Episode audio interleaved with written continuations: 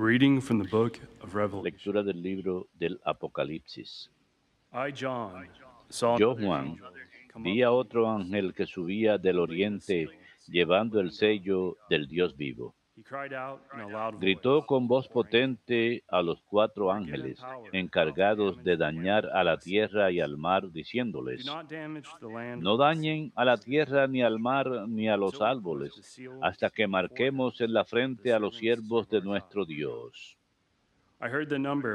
Oí también el número de los marcados, ciento 144,000 cuarenta y cuatro mil de todas las tribus de Israel. Después de esto, of a great apareció en la visión una muchedumbre inmensa que nadie podría contar, de toda nación, raza, pueblo, lengua, before the throne, de pie delante del trono y del cordero, vestidos con vestiduras blancas con palmas en sus manos. They cried out in a Y gritaban con voz potente, la victoria es de nuestro Dios, que está sentado en el trono y del cordero. Y todos los ángeles que estaban alrededor del trono y de los ancianos y de los cuatro vivientes cayeron rostro a tierra ante el trono y rindieron homenaje a Dios diciendo, Amén. La alabanza y la gloria y la sabiduría y la acción de gracias y el honor y el poder y la fuerza son de nuestro Dios por los siglos de los one of the siglos. Amén.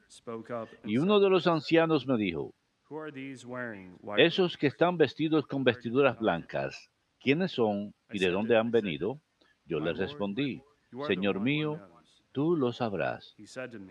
Él me respondió, estos son los que vienen de la gran tribulación, han lavado y blanqueado sus vestiduras en la sangre del Cordero. Verbum Domini.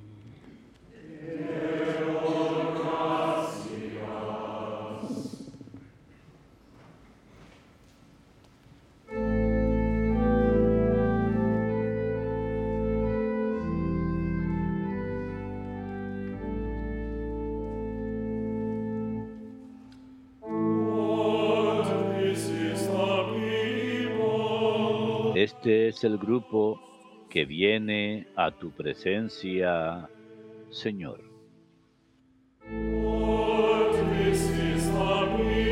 Este es el grupo que viene a tu presencia, Señor. Del Señor es la tierra y cuánto la llena, el orbe y todos sus habitantes. Él la fundó sobre los mares. Él la afianzó sobre los ríos. Este es el grupo que viene a tu presencia, Señor.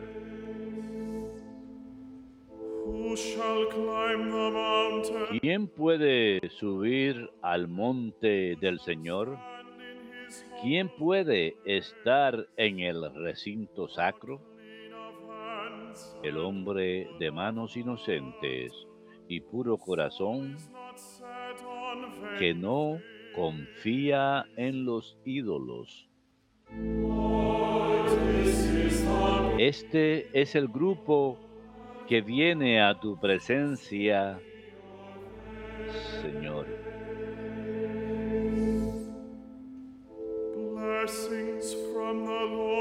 Ese recibirá la bendición del Señor. Le hará justicia el Dios de salvación. Este es el grupo que busca al Señor, que viene a tu presencia, Dios de Jacob. Este es el grupo que viene a tu presencia, Señor.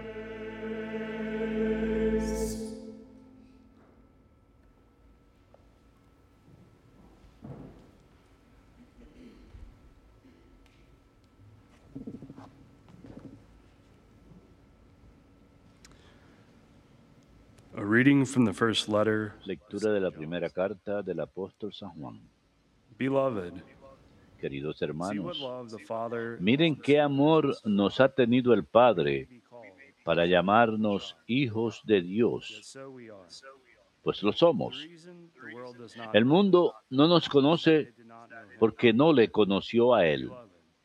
Queridos, ahora somos hijos de Dios y aún no se ha manifestado lo que seremos. Sabemos que cuando se manifieste, seremos semejantes a Él, porque lo veremos tal cual es. Todo el que tiene esperanza en Él se purifica a sí is mismo, como Él es puro. Verbum Domini.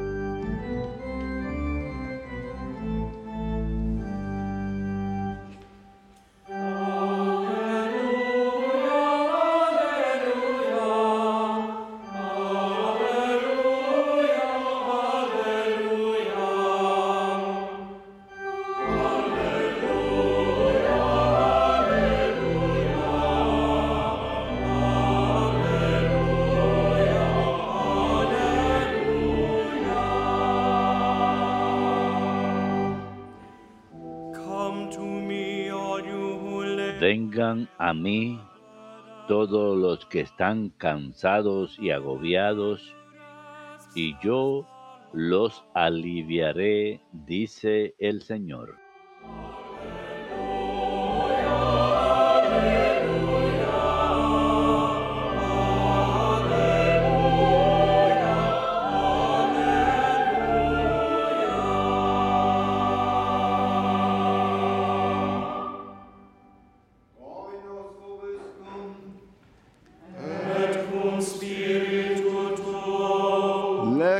Sancti Evangelii secundum Matteum.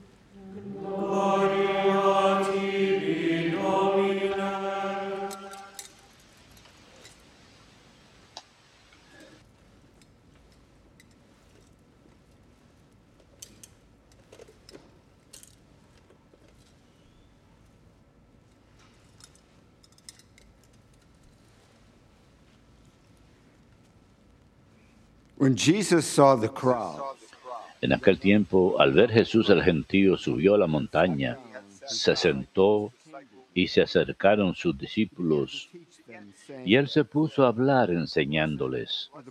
Dichosos los pobres en el espíritu, porque de ellos es el reino de los cielos. Dichosos los que lloran, porque ellos serán consolados. Dichosos los sufridos, porque ellos heredarán la tierra.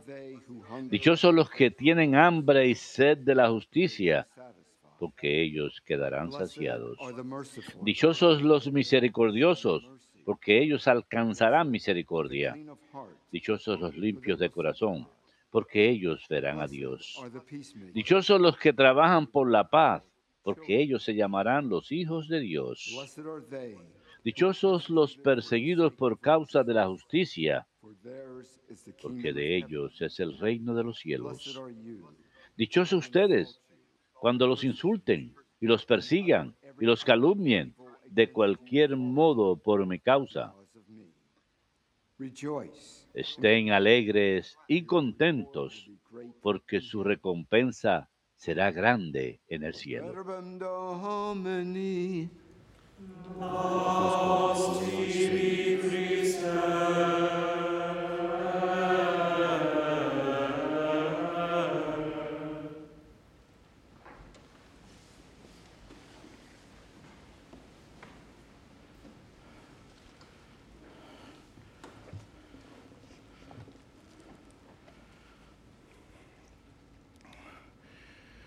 When we look back Cuando echamos un vistazo hacia atrás en nuestras vidas, podemos ver oportunidades que no aprovechamos.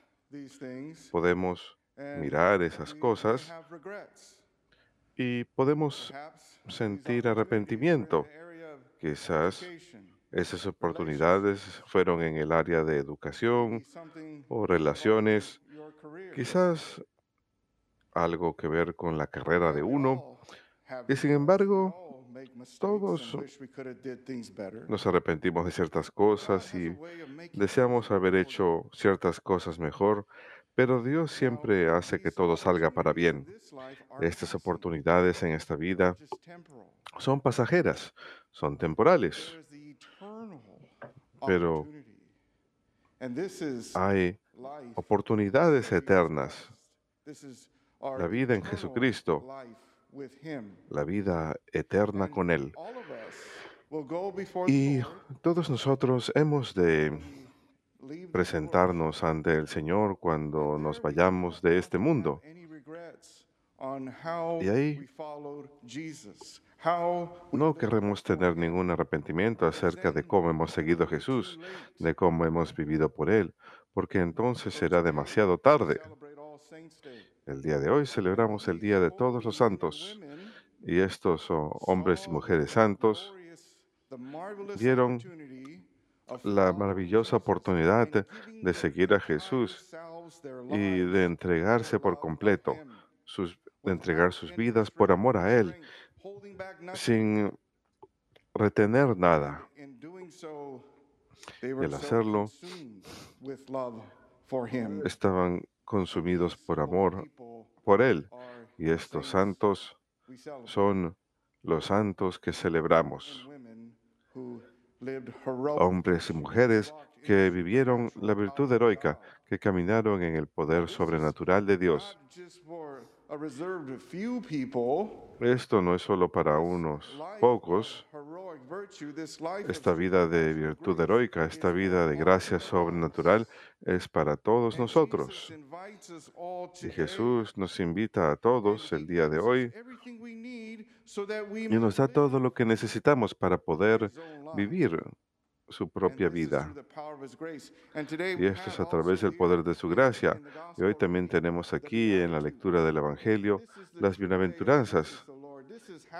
Este es el verdadero camino del Señor Jesucristo. Así es como Él vivió aquí en la tierra.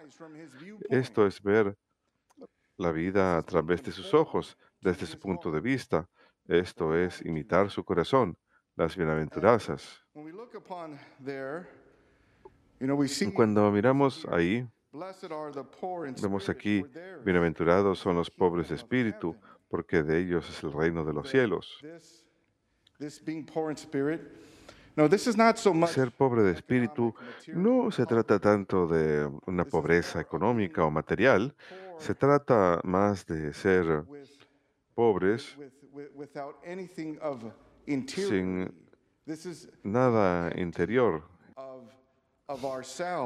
de vaciarse por dentro, no tener egoísmo, de entregarle todo el interior a Dios, entregar nuestro corazón, de manera que podamos tener su tesoro plenamente, el tesoro de Dios.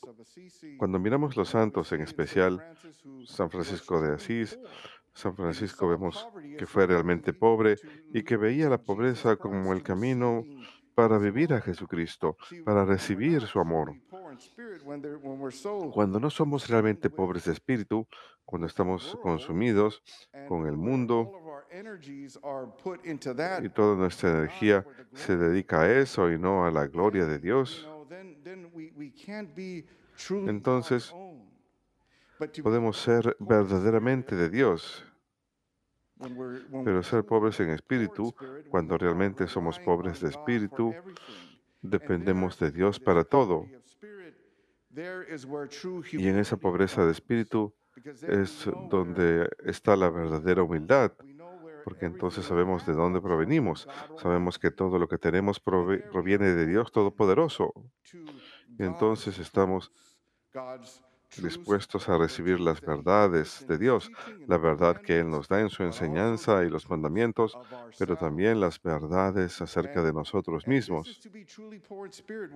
Y eso es ser realmente pobres de espíritu, que tenemos esa humildad y somos pobres de espíritu.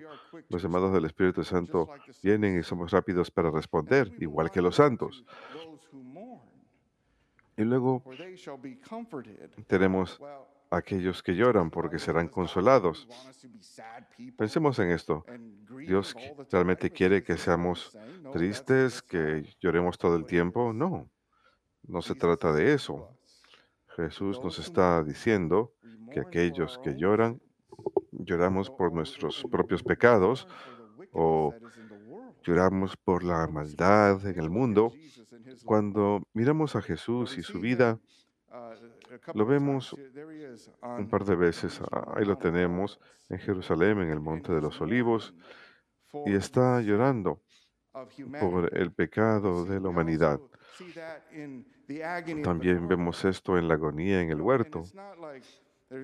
Y no es como si no hubiera odio ni nada de eso, sino que Jesús realmente tiene el corazón roto por ver a las personas cómo se alejan de Él.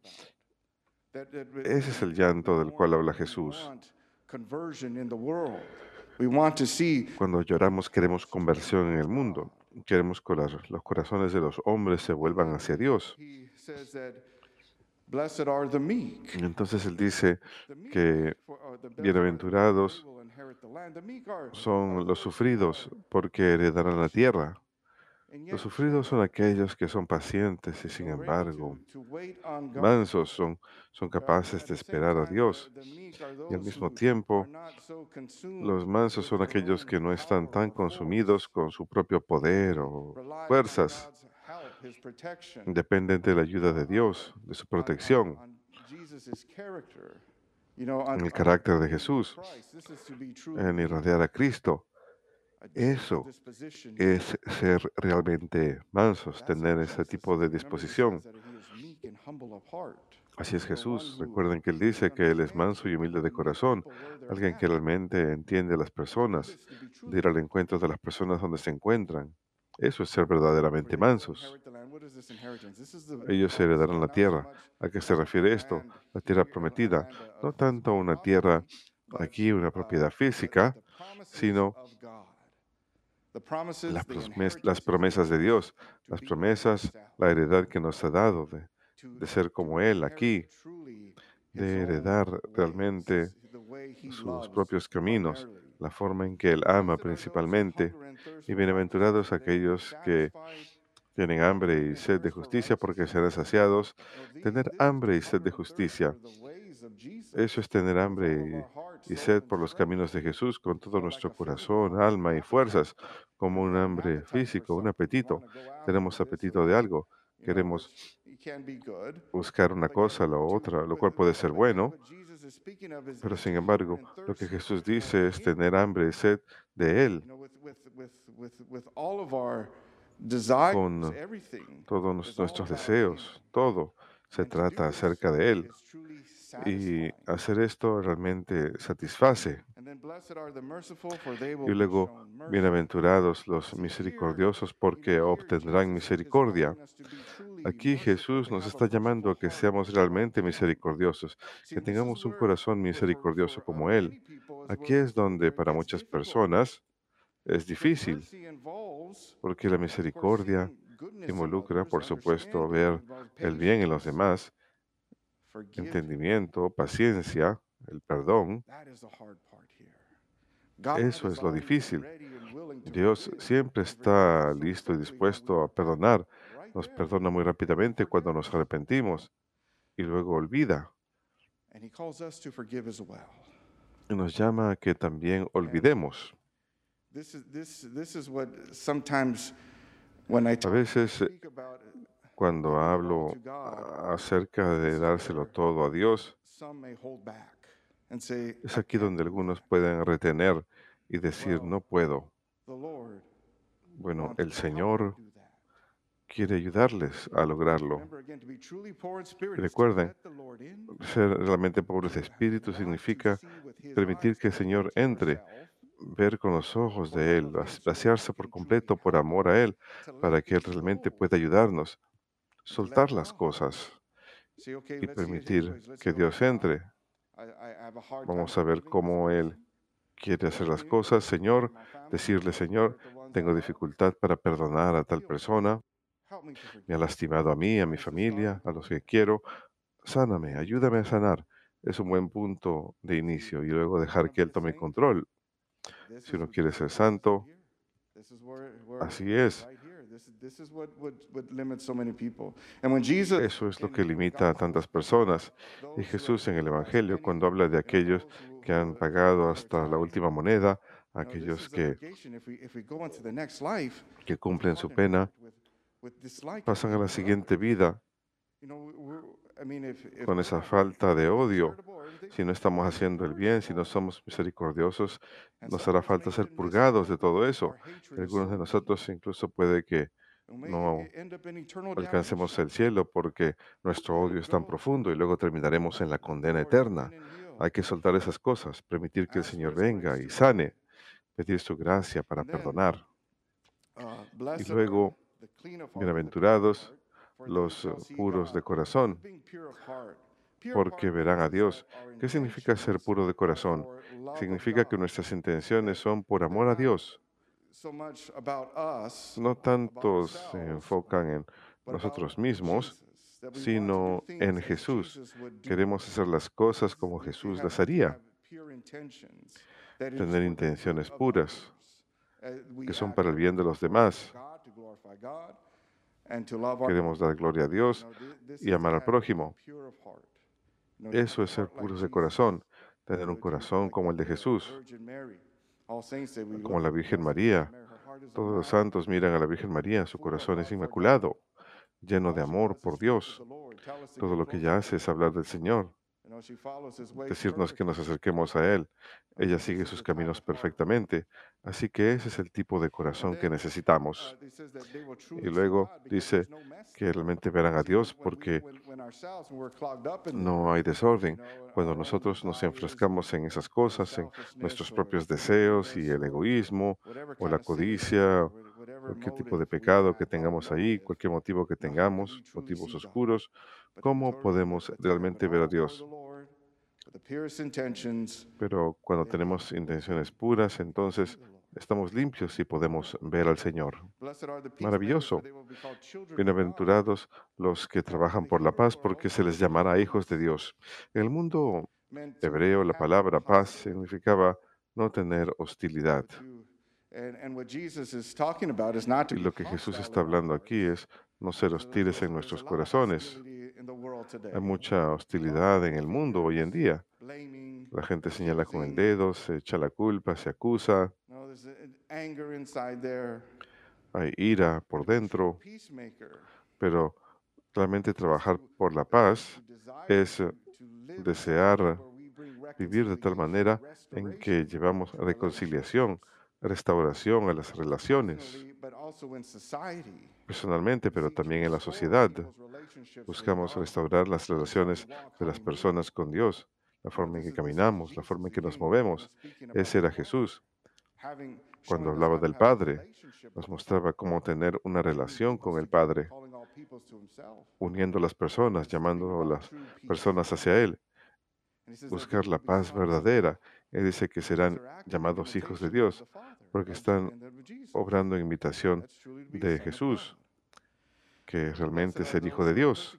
Bienaventurados aquellos que son perseguidos por causa de la justicia, porque de ellos es el reino de los cielos. Ser perseguidos. Bienaventurados son aquellos que son perseguidos por causa de la justicia. Esta es la vida de Jesús.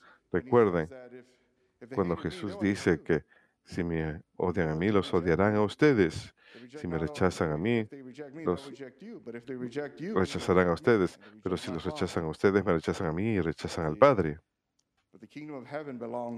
El reino de los cielos nos pertenece, es el camino al cielo. Y lo que vemos con Jesús es que a pesar que fue perseguido severamente, Vemos más amor que proviene de Él. Esto nos muestra amor a todos. Su pasión, su muerte, todos los sufrimientos que soportó durante los 33 años de su vida, es todo caridad lo que sale de Él. Y esto es lo que ha de, ha de hacer por cada uno de nosotros si estamos dispuestos. Y bienaventurados serán ustedes cuando los injurien, los persigan y digan cosas falsas de ustedes por causa mía. Alegres y salten de contento, porque su premio será grande en los cielos. Cuando somos rechazados y perseguidos, harán acusaciones, dirán cosas falsas acerca de ustedes, así como hicieron con Jesús. Siempre estaban acusándolo, escrutinándolo, pero al final vemos que el Señor es victorioso, tanto en su sufrimiento, en su caridad, pero también en su gloriosa resurrección. Y ahí es donde nos promete que compartiremos esa misma gloria en esta vida, pero también en la vida próxima también, más gloriosamente, más maravillosamente. Pero hermanos, este es el momento de la salvación cuando el Señor nos llama a que despertemos, porque el tiempo es limitado aquí. Cada día es menos, cada minuto es menos. Así que realmente estamos viviendo por Dios, estamos reteniendo algo. Es momento de desasirnos. Lo que, el Señor nos, lo que el Señor nos ofrece es a sí mismo, su amor, el abrazo de su misericordia. Y ahí tenemos la conversión plena. Ahí está la transformación plena, cuando soltamos las cosas y permitimos que Él ingrese. Nos dice, vengan a mí. Él mejora las cosas. Y esta palabra, bienaventurado, significa ser realmente feliz, porque nuestra vida está ordenada en la, moneda, la, manera, la manera correcta, la manera en que Dios nos creó que seamos. Sí, Él nos dice que aquellos que pierden la vida por mí la encontrarán, dice el Señor. ¿De qué sirve ganar el mundo entero si uno pierde la vida al final? Miremos las vidas de estos santos eran personas que vivían vidas normales como nosotros. Por supuesto, tenemos aquellos que son extraordinarios en ciertas circunstancias, pero muchos sencillamente vivían como nosotros. Estamos llamados a ser santos en donde sea que nos encontremos, en la sociedad, en la vida, ahora mismo. Se trata de decir que sí, decirle que sí a Jesús y decirle, bien, Dios, te lo doy todo y Él obrará. al igual que los santos, veremos que ellos no eran perfectos, pero entregaban sus corazones a Dios y estaban dispuestos a hacer todo lo que Él les decía. Y todos sabían que podían hacer todas las cosas a través de Cristo, quien nos da fuerzas. Así que aquí, ahora, el día de hoy, eso es lo que Él nos dice. Podemos hacer todas las cosas a través de Él que nos da fuerzas y eso es ser santo para la gloria de Dios. Que Dios los bendiga a todos.